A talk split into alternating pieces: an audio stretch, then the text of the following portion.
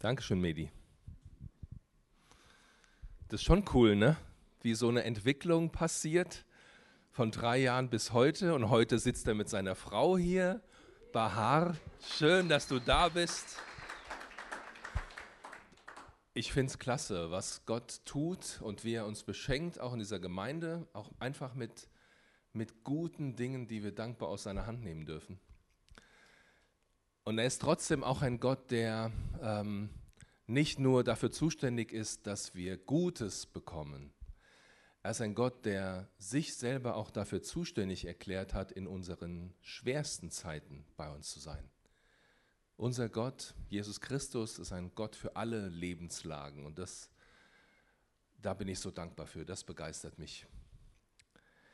Mit welchen Erwartungen, mit welchen Wünschen seid ihr heute hierher gekommen? Was habt ihr an Fragen mitgebracht? Vielleicht seid ihr auch einfach so da, weil die Eltern haben euch gezwungen oder ähm, ihr habt euch so dran gewöhnt, ihr seid solche Gewohnheitstiere. Wenn ihr sonntags nicht hier seid, dann fehlt euch irgendwas. Ihr könnt es nicht benennen, aber es würde euch irgendwas fehlen, deshalb seid ihr da. Vielleicht seid ihr auch gekommen, weil euch jemand eingeladen hat und gesagt hat, komm doch mal mit, guck dir das doch mal an. Da sind so ein paar Leute, du glaubst es nicht, ähm, die erzählen da von einem Gott, der angeblich lebt und der was zu sagen hat für das eigene Leben. Und mir hat es geholfen, mich hat es bewegt, mich hat dieser Gott erreicht. Vielleicht hat er auch dir was zu sagen. Aber vielleicht habt ihr auch gar keine besonderen Erwartungen. Er sagt, ich bin einfach hier, mal gucken, was kommt. So wie ihr abends den Fernseher anmacht und auch nicht umschaltet, weil ihr guckt einfach, was kommt. Wenn ich zu einem Gottesdienst gehe, dann gibt es immer zwei Dinge, auf die ich gespannt bin. Die erste, die erste Sache ist, werde ich heute Gott begegnen und hat er mir etwas zu sagen? Die zweite Frage, die kam irgendwann mal später, ähm, die ich mir aber bewusst auch stelle. Das ist die Frage, welchen Menschen werde ich heute begegnen und was möchte Gott ihnen vielleicht durch mich sagen? Also nicht nur ich komme, damit ich was kriege, sondern ich komme, damit Gott vielleicht anderen durch mich etwas gibt. Was könnte das sein?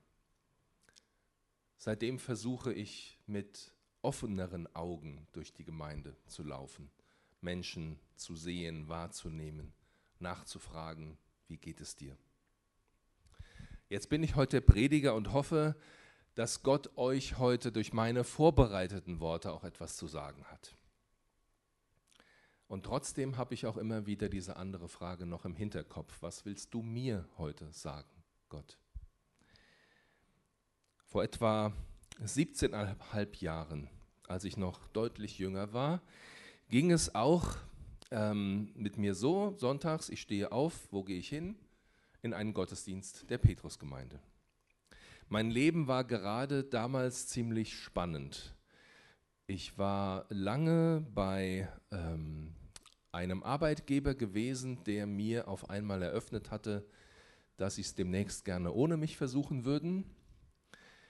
Und das hat mich irritiert. Ich war nicht gekündigt, aber es hieß, such dir eine neue Aufgabe, such dir einen neuen Job, gerne außerhalb. Ähm, und ich machte mir Sorgen. Ich machte mir Sorgen, wie es weitergehen soll. Ähm, suche ich mir jetzt hier einen neuen Job in der Bank? Gucke ich außerhalb irgendwo in der Finanzwirtschaft oder ist was ganz anderes dran?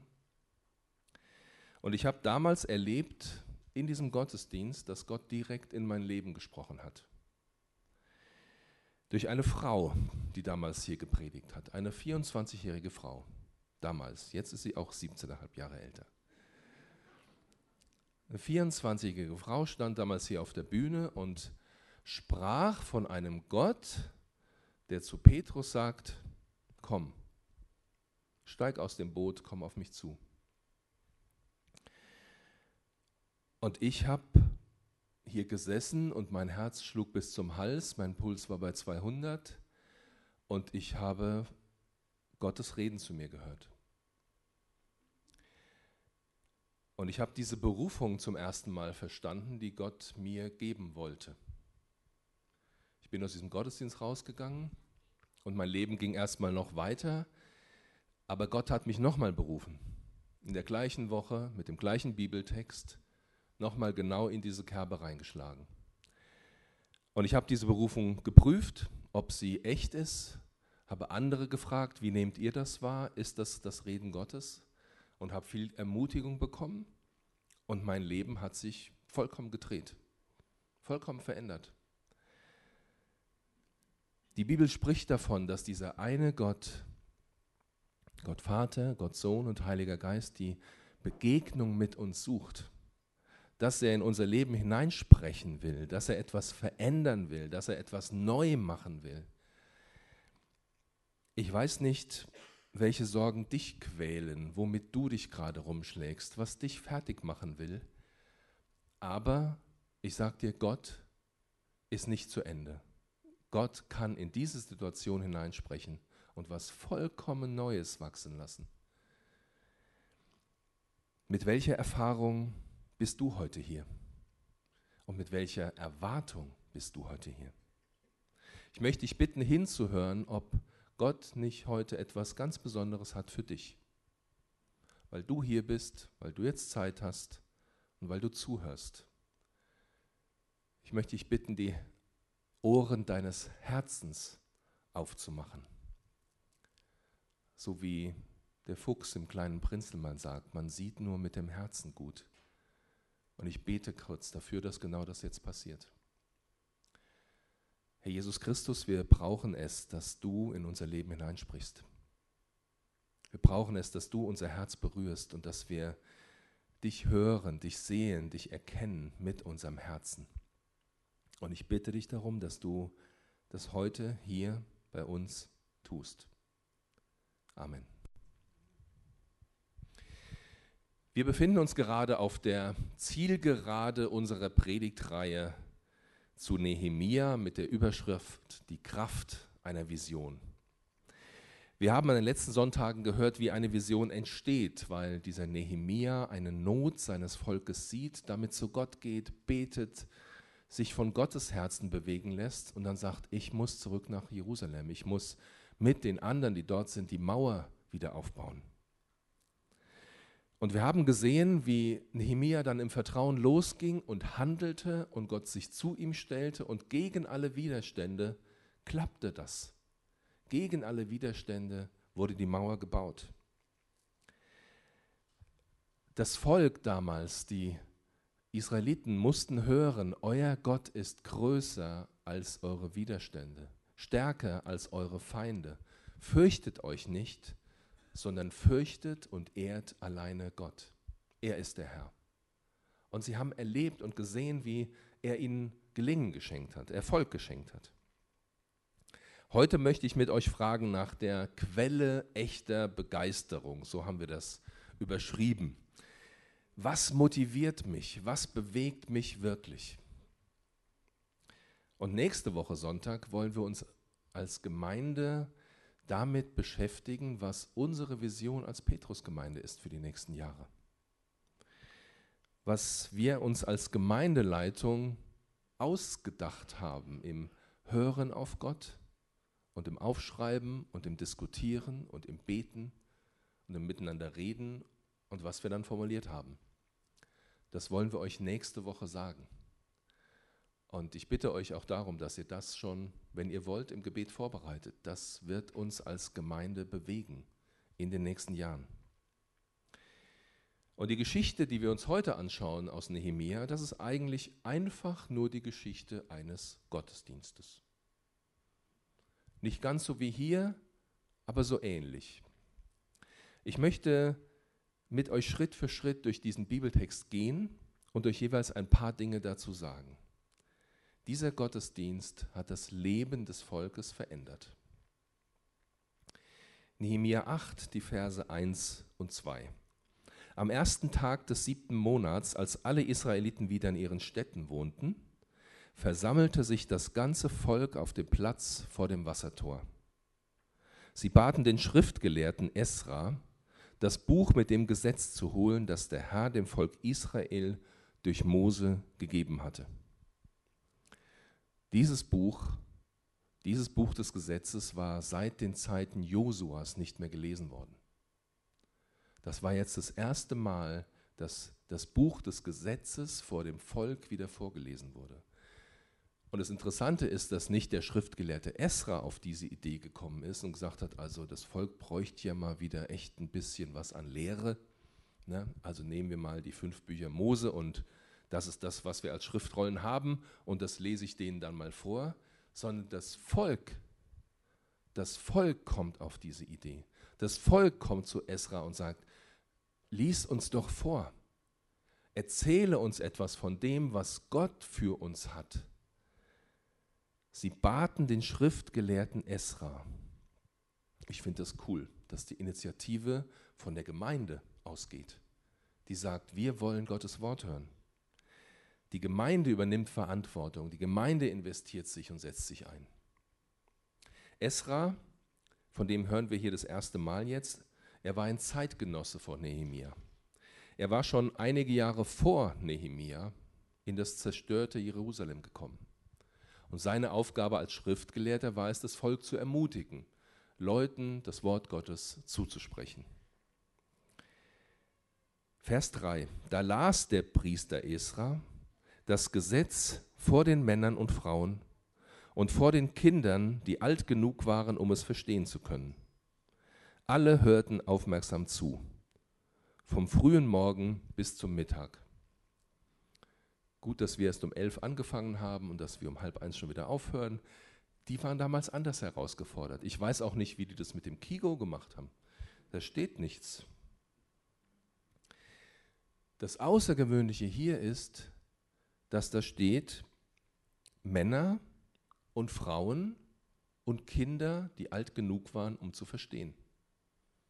Das war die Versammlung. Normalerweise waren die Männer bei den offiziellen Veranstaltungen. Die Frauen haben sich um die Kinder zu Hause gekümmert und Kigo gemacht, Hauskigo. Die Männer waren immer da und jetzt waren alle da. Männer, Frauen und Kinder, die alt genug waren, um zu verstehen. Und sie hörten zu, aufmerksam. Vielleicht hatte Gott ihnen was zu sagen ihnen als ganzem Volk, der ganzen Gemeinde. Vers 4. Esra stand auf einer Plattform aus Holz, die man eigens dafür errichtet hatte. Rechts neben ihm waren, bitte vergebt mir, wenn das jetzt nicht ganz perfekt wird, Mattia, Shema, Anaya, Uriah, Hilkia und Maseja, links Pedaja, Mishael, Malkia, Hashum, Hashbadanach, Secharia und Meschulam. Ich kenne die nicht.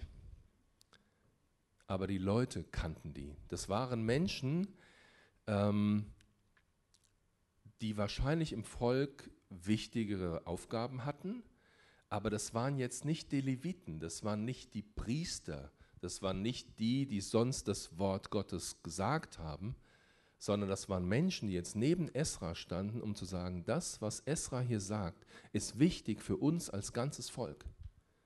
Wir bezeugen, dass dieses Wort Gottes wirklich Wort Gottes ist, für uns als Volk, für uns als Gemeinde.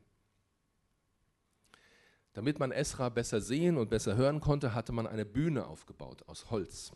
Bei Luther steht eine Kanzel. Vielleicht kommt diese Idee daher, ja.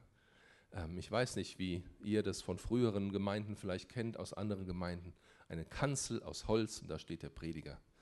Und jetzt stellt euch noch vor, da stehen dann noch 12, 14 andere Leute neben dem und bekräftigen das, was der zu sagen hat. Vers 5 geht es weiter.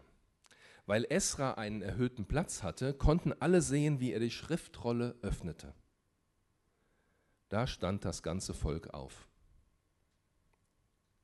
Esra pries den Herrn, den großen Gott, und alle riefen mit erhobenen Händen Amen so soll es sein. Dann warfen sie sich vor dem Herrn nieder, mit dem Gesicht zum Boden. Die Leviten Jeshua, Bani, Sherabia, Yamin, Akub, Shabbetai, Hodia, Masaya, Kelita, Asaya, Josabat, Hanan und Belaja legten den Versammelten das Gesetz aus. Jetzt wird beschrieben, wie der Ablauf dieses Gottesdienstes aussah, die Liturgie. Als Esra die Schriftrolle öffnet, steht das ganze Volk auf. Vielleicht kennt ihr das auch aus anderen Kirchen und Gemeinden. Das Wort Gottes wird gelesen und die Gemeinde steht auf als Zeichen der Achtung, der Ehrerbietung vor dem Wort Gottes, das ihnen jetzt gesagt wird. Wir können alle eine Bibel haben. Ich habe, glaube ich, zehn zu Hause. Ich muss sie lesen und in die Hand nehmen, damit Gott zu mir redet. Aber die Bibel ist so leicht verfügbar, dass wir vielleicht nicht mehr so oft auf die Idee kommen, dass das wirklich Gottes Wort an uns ist. Das Wort des großen, ewigen, mächtigen Gottes. Das Wort des Gottes, der seinen Sohn auf diese Welt geschickt hat, damit er für uns stirbt am Kreuz, unsere Schuld vergibt. Das Wort des Gottes, der, der Jesus wieder auferweckt hat vom Tod. Der Gott, dem Tod und Teufel keine echten Gegner sind. Der Gott, der gesiegt hat, der Gott, der lebt, der redet zu uns durch sein Wort. Das schätzen wir oft nicht hoch genug. Wir achten es nicht hoch genug. Bevor der Text gelesen wird, steht hier, pries Esra den großen Gott, den Herrn, den großen Gott. Lobpreis. Lobpreis des großen Gottes, das ist angemessen, wenn wir vor Gott kommen, dann ehren wir ihn, dann preisen wir ihn, dann stehen wir auf zu seiner Ehre dann heben wir die Hände zu seiner Ehre. Das ist das, was wir auch tun, was ihr auch hier in dieser Gemeinde sehen könnt, erleben könnt. Dieses Lob bestätigt die Gemeinde durch erhobene Arme. Sie sagt, Esra, mit dir zusammen loben wir den großen Gott. Und dann sagen sie Amen und das ganze Volk kniet sich hin mit dem Gesicht auf dem Boden. Das habe ich hier noch nicht erlebt. Aber ich glaube, ich würde es gern mehr erleben. Vielleicht muss einer mal anfangen. Ich weiß nicht, ob ich das sein sollte. Ähm, aber dieser Gott verdient es, dass wir vor ihm knien. Dieser Gott verdient es, dass wir uns vor ihm niederwerfen. Die Israeliten haben es damals gemacht mit dem Gesicht auf dem Boden, um ihn nicht anschauen zu müssen, diesen großen heiligen Gott, um deutlich zu machen, du bist so viel größer als wir und du gewährst uns aber Audienz. Ja? Wir kommen in den Königssaal und der König sitzt da und wir werfen uns natürlich vor ihm nieder. Na klar, wir sind nicht auf Augenhöhe mit diesem großen König. Er ist der Herr. Wenn er es uns erlaubt, dann stehen wir auf. Diese Ehre, die Gott da gebracht wird, das ist etwas, was ich mir auch mehr wünsche in meinem Leben, in unserem Leben als Gemeinde. Wir wollen den großen Gott ehren. Und jetzt kommen hier auch wieder die Leviten. Das sind die, deren Job es ist, Gott zu ehren. Im Tempel, durch das Wort Gottes, dadurch, dass sie den anderen erzählen. Und das tun sie jetzt auch hier. Ähm, sie müssen dafür sorgen, dass jeder das versteht, was Esra da vorliest. Die fünf Bücher Mose, der Pentateuch, die Torah, das war in Hebräisch geschrieben. In Nehemia steht, dass nicht mehr alle Leute Hebräisch konnten damals. Das war schon zu lange her. Die Sprache war Aramäisch, die Umgangssprache. Und das war sicher ein Job der Leviten, das zu übersetzen vom Hebräischen ins Aramäische. So wie wir hier manchmal den Job haben, vom Deutschen ins Englische, ins Ukrainische, in Farsi zu übersetzen, wurde auch damals schon übersetzt. Und da steht, sie legten den Versammelten das Gesetz aus. Ähm, das bedeutet, man versucht zu erklären, was da steht. Man wiederholt es nicht nur, man sagt, das bedeutet das und das. Wenn ihr, ich weiß nicht, wer von euch sich noch an die Namen erinnert und äh, einige davon wiederholen könnte, wer traut sich? Schwierig, ne? Sechaja, ähm, den habe ich mir behalten, weil das war wahrscheinlich Sache. Hanan, Pelaja und so weiter und so fort. Ich finde es interessant, dass die Bibel nicht sagt, da standen noch zwölf Männer neben Esra und die Leviten kamen dann auch und legten das aus, sondern da war jeder Einzelne mit Namen bekannt und benannt. Gott sieht jeden Einzelnen. Gott nimmt jeden Einzelnen ernst. Gott nimmt uns ernst in unserer Unterschiedlichkeit und er stellt uns trotzdem zusammen.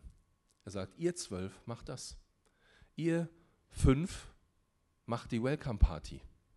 Oder sechs.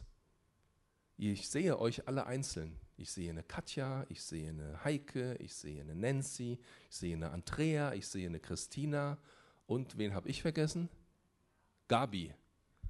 Gott sagt, ich sehe Gabi. Du hast sie vergessen, ich sehe Gabi.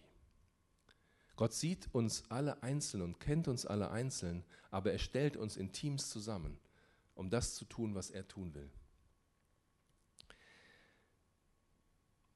Vers 8.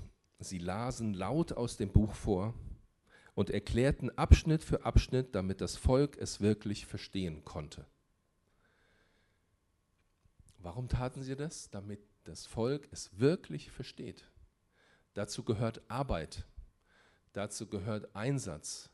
Ähm, man muss es vorlesen, erläutern, erklären, sich Gedanken machen. Irgendwie ist es so, alle sind auf diesem großen Platz. Die Leviten werden nicht alle da stehen geblieben sein auf der Plattform, sondern die haben sich in die Menge gemischt. Da gab es dann Kleingruppen.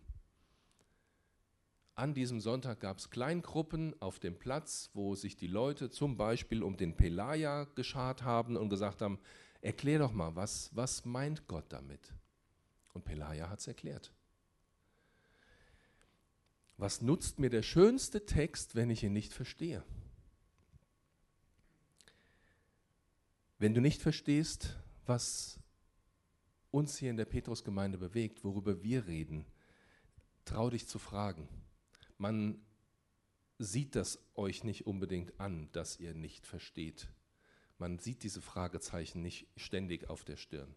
Wenn ihr Fragen habt, traut euch zu Menschen zu gehen, die ihr kennt oder Menschen, die hier auf der Bühne stehen und fragt. Wir wollen versuchen zu übersetzen und zu erklären, was ihr nicht versteht. Warum? Weil wir glauben, dass das Wort Gottes Kraft hat und dass es lebenswichtig ist und noch so viel mehr. Wie reagieren jetzt die Leute aus Jerusalem, nachdem sie verstanden hatten? Vers 9. Als die Menschen hörten, was im Gesetz stand, begannen sie zu weinen.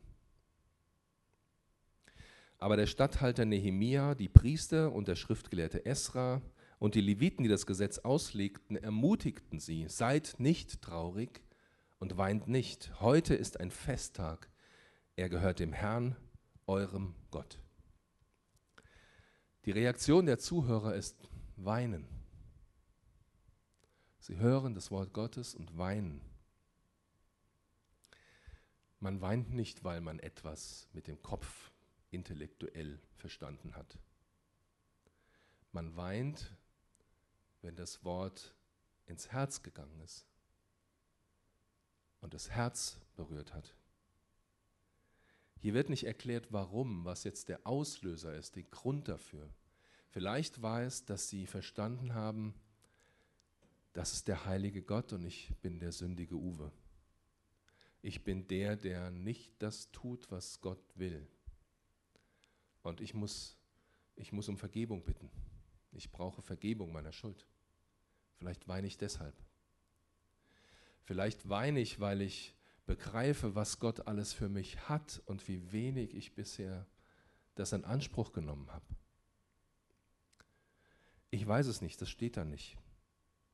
Vielleicht weinen sie auch, weil sie eine Sehnsucht bekommen haben, diesen Gott näher kennenzulernen, von dem sie jetzt seit langem zum ersten Mal wieder gehört haben als ganze Gemeinde. Vielleicht nahmen sie sich das Wort Gottes zu Herzen. Auf jeden Fall bewegte es die Herzen. Es ging ihnen durchs Herz. Das ist eine Formulierung, die Petrus durch eine Predigt auslöst, die er 500 Jahre später in Jerusalem hält. Eine Predigt an Pfingsten, wo er erzählt, dieser Jesus, den ihr gerade gekreuzigt habt, den hat Gott wieder auferweckt. Er ist der Sohn Gottes und er lebt. Und da steht, da ging es ihnen durchs Herz.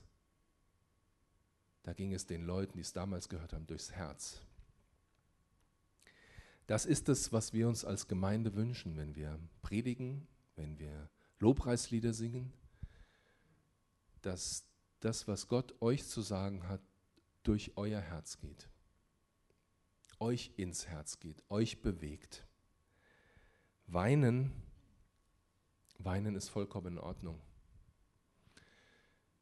Wir waren als Gemeindeleitung in Braunschweig Ende Januar, ihr habt es mitbekommen. Ähm, wir waren dort in Gottesdiensten, die auch nicht so viel anders waren als unsere hier. Und wir haben trotzdem da gesessen und geheult. Warum? Ich weiß nicht, ob man das so greifen kann. Ich habe geweint, weil ich berührt war von Gott, berührt von seiner Liebe zu mir und weil ich mehr davon wollte. Ich habe eine Sehnsucht gehabt nach diesem Gott, die mich bewegt, die mich sehr bewegt hat und die mich immer noch bewegt und von der ich mir wünsche, dass sie uns als ganze Gemeinde bewegt, dass wir Sehnsucht haben, diesem Gott zu begegnen, der uns so sehr liebt. Weinen ist vollkommen in Ordnung, aber Weinen ist nicht das Ende der Geschichte. Das war es damals nicht und das ist heute nicht. Gott ist für uns, Gott liebt uns. Das ist ein Grund zur Freude. Ja? Und deswegen haben das auch Esra und die anderen Schriftgelehrten gesagt, wir erzählen euch gerade von Gottes Liebe und ihr heult. Ja, gut, dann heult halt mal kurz, aber jetzt hört auch wieder damit auf. Das ist ein Tag der Freude. Begreift doch, dieser große Gott ist für euch, er liebt euch, er ist mit euch. Er war mit euch, als ihr jetzt die Mauer wieder gebaut habt. Er war, wird mit euch sein, wenn ihr in die Zukunft geht. Dieser Gott ist treu, dieser Gott verlässt euch nicht. Hört auf zu heulen, das ist ein Grund zur Freude. Feiert. Feiert. Wir feiern es als Gemeinde, wenn Menschen Jesus begegnen und ihn erkennen. Wenn sie beginnen, ihm zu glauben, zu vertrauen, wenn sie sagen, ich gebe dir mein Leben, Jesus, wenn wir sie taufen können, das sind Feiertage. Unser Text endet mit den folgenden Worten. Und nun geht nach Hause, esst und trinkt. Bereitet euch ein Festmahl zu und feiert. Gebt auch denen etwas, die sich ein solches Mahl nicht leisten können. Dieser Tag gehört unserem Gott. Lasst den Mut nicht sinken, denn die Freude am Herrn gibt euch Kraft. Auch die Leviten beruhigten das Volk und sagten, seid nicht traurig, denn dieser Tag gehört Gott. Da gingen die Versammelten nach Hause und feierten ein großes Freudenfest. Sie aßen und tranken und teilten mit denen, die selbst nichts besaßen, denn sie hatten verstanden, was man ihnen verkündet hatte. In diesen zwölf Versen, die ich mit euch jetzt durchgegangen bin, steht neunmal das ganze Volk oder das ganze Israel. Alle, die ganze Gemeinde. Gott wollte alle erreichen. Gott will uns heute alle erreichen. Gott will in unser aller Herz sprechen, ja in jedes Einzelne, aber er sieht uns auch als Gemeinschaft, als Gemeinde. Er will uns gemeinsam bewegen. Wenn wir Gottesdienst feiern, dann beten wir vorher immer. Hier als Mitarbeiter vor dem Gottesdienst, zu Hause schon, bevor wir herkommen, dass Gott heute redet. Dass Gott in unsere Herzen hineinspricht. Dass er unser Herz berührt, unser Herz durchdringt. In der ganzen Gemeinde. Die Quelle unserer Begeisterung, unserer Motivation, das ist die Begegnung mit Gott.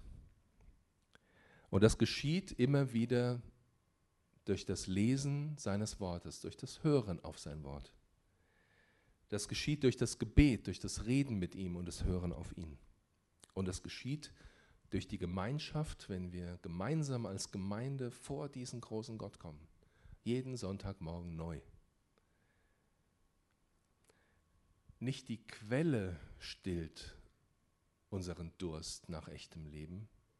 Nicht das Buch ist das Entscheidende, sondern Jesus, Gott, der uns begegnet. Das ist das Entscheidende.